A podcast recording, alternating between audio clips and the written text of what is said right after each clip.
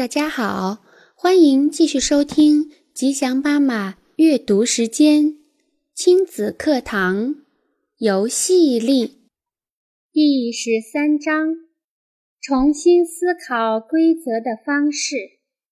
沙发会议而非冷处理。问题出现时，父母或孩子都有权要求召开。沙发会议不一定非得在沙发上，可以是在任何地方。我们的目标是建立连结。我一直坚持认为，不管是什么问题，连结锻炼要么是主要原因，要么就是事态恶化的催化剂。这里唯一的规则就是，一旦有人召集沙发会议，另一方就必须出席。当两个人都坐在沙发上后，你们可以直接开始认真谈论问题，也可以不谈问题而先进行连结。孩子可能会释放压抑很久的眼泪。你可以表达你的不满。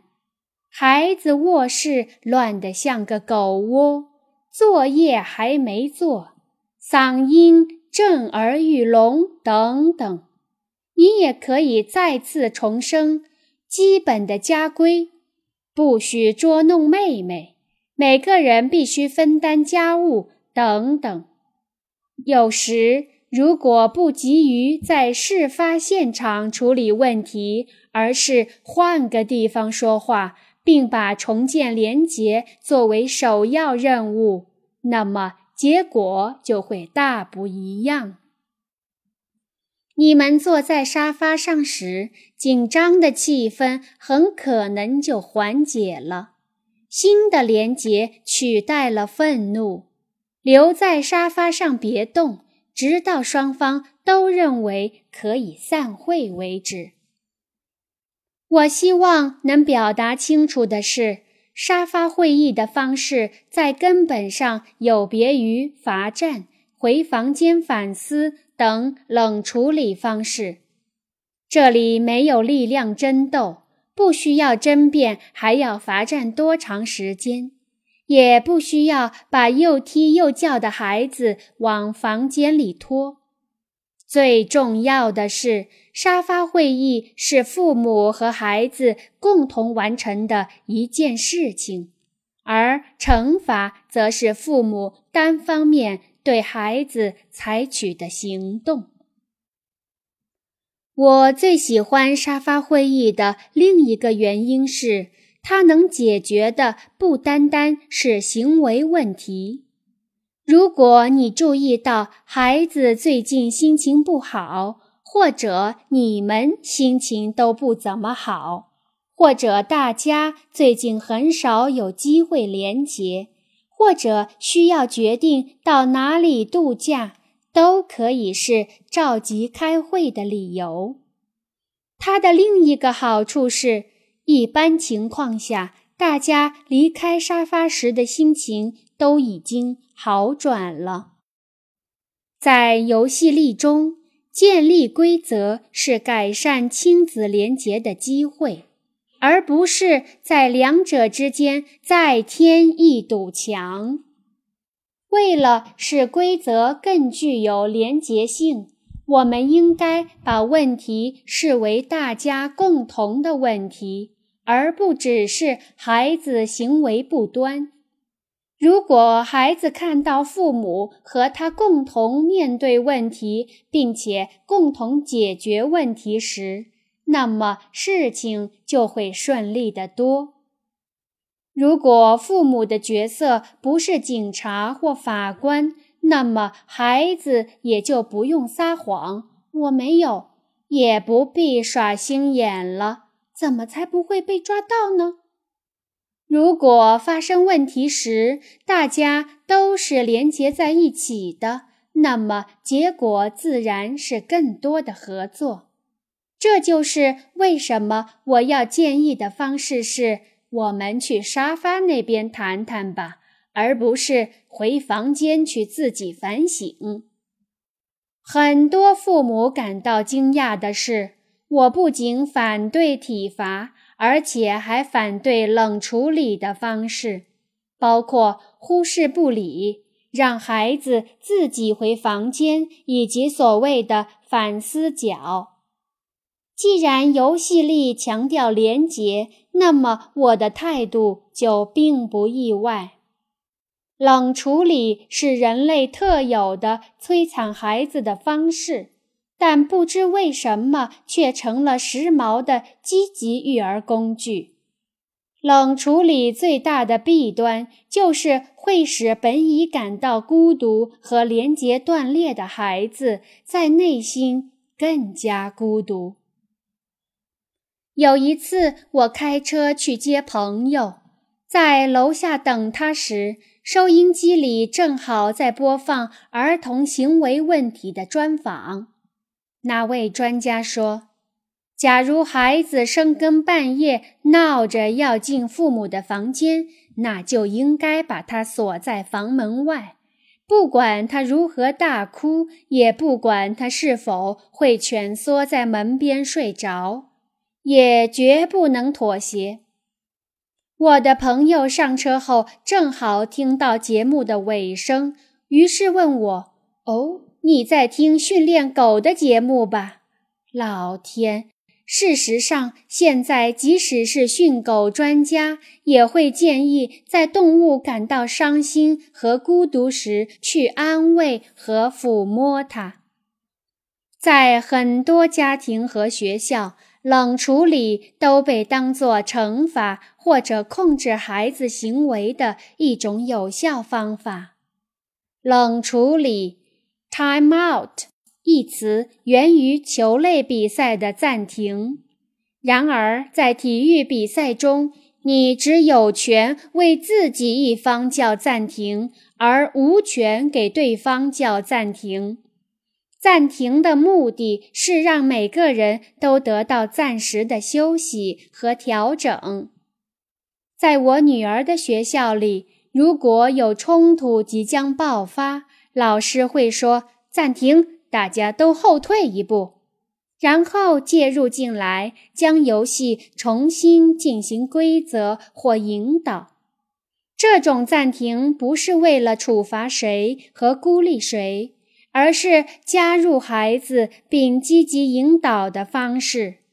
还有一种暂停的方式也可以收到积极的效果，那就是有一个温暖舒适的角落，可以帮孩子安静下来。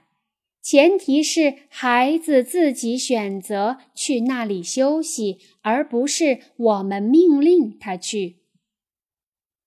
既然我们前面已经花了那么多时间来探讨廉洁和关注孩子的重要性，你一定可以猜到我对这句话的态度。不要理他，他只是想引大人注意。这是多年来最常听到的标准建议。我真不明白这是为什么。我们似乎不会说。他一直要食物，别理他，他就是饿了。我们也不会说你的杯子空了吧，所以我肯定不会给你续杯。孩子拼命想得到关注，只能说明他确实需要关注。如果我们给予了合理的关注，那么他就不必采取那些非常手段了。对于少数孩子来说，冷处理也许可以提供冷静和反思的机会，但是对于大多数孩子来说，它是一种折磨。孩子需要抚慰，害怕孤单，在他们眼里，冷处理或者被命令回房间是一种驱逐。为了抵抗这种驱逐，他们会制造出更多的麻烦。他们可能会可怜兮兮的承诺，坚决改正，不会再犯，好好听话。但到了下次，还是做不到。他们由于恐惧而被迫做出承诺，而实际上却没有能力来控制自己的行为。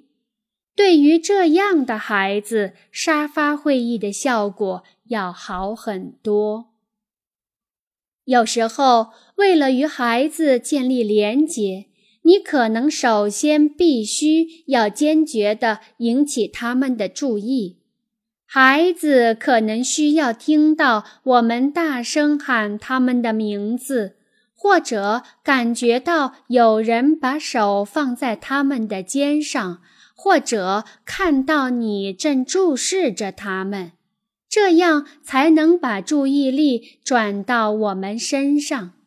记住，我们的目的是获得孩子的注意，并以此建立连结，而不是震慑他们。从这一目的出发，我们才能想出更有效的办法。而不是一味的吼叫和威胁。不过这并不容易，有时我们会做过头。我们确实获得了孩子的注意，但凭借的却是强硬的态度。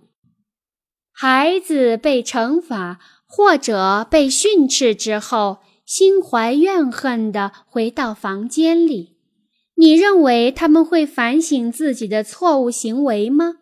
不可能，他们脑子里想的更可能是在将来如何报复，或者下次如何不被抓住。只有在获得孩子的注意后，及时建立真正的连结，你才会得到真正的合作。而不是满怀怨恨的暂时性屈从。每一个心理治疗师都听到过无数成人，大多数是男性讲述的痛苦经历，关于自己在本应受到接纳和宠爱的童年，却遭遇了严厉的惩罚和无情的斥责。最悲哀的故事来自那些家庭暴力犯，其中绝大部分人在童年都曾是暴力的受害者。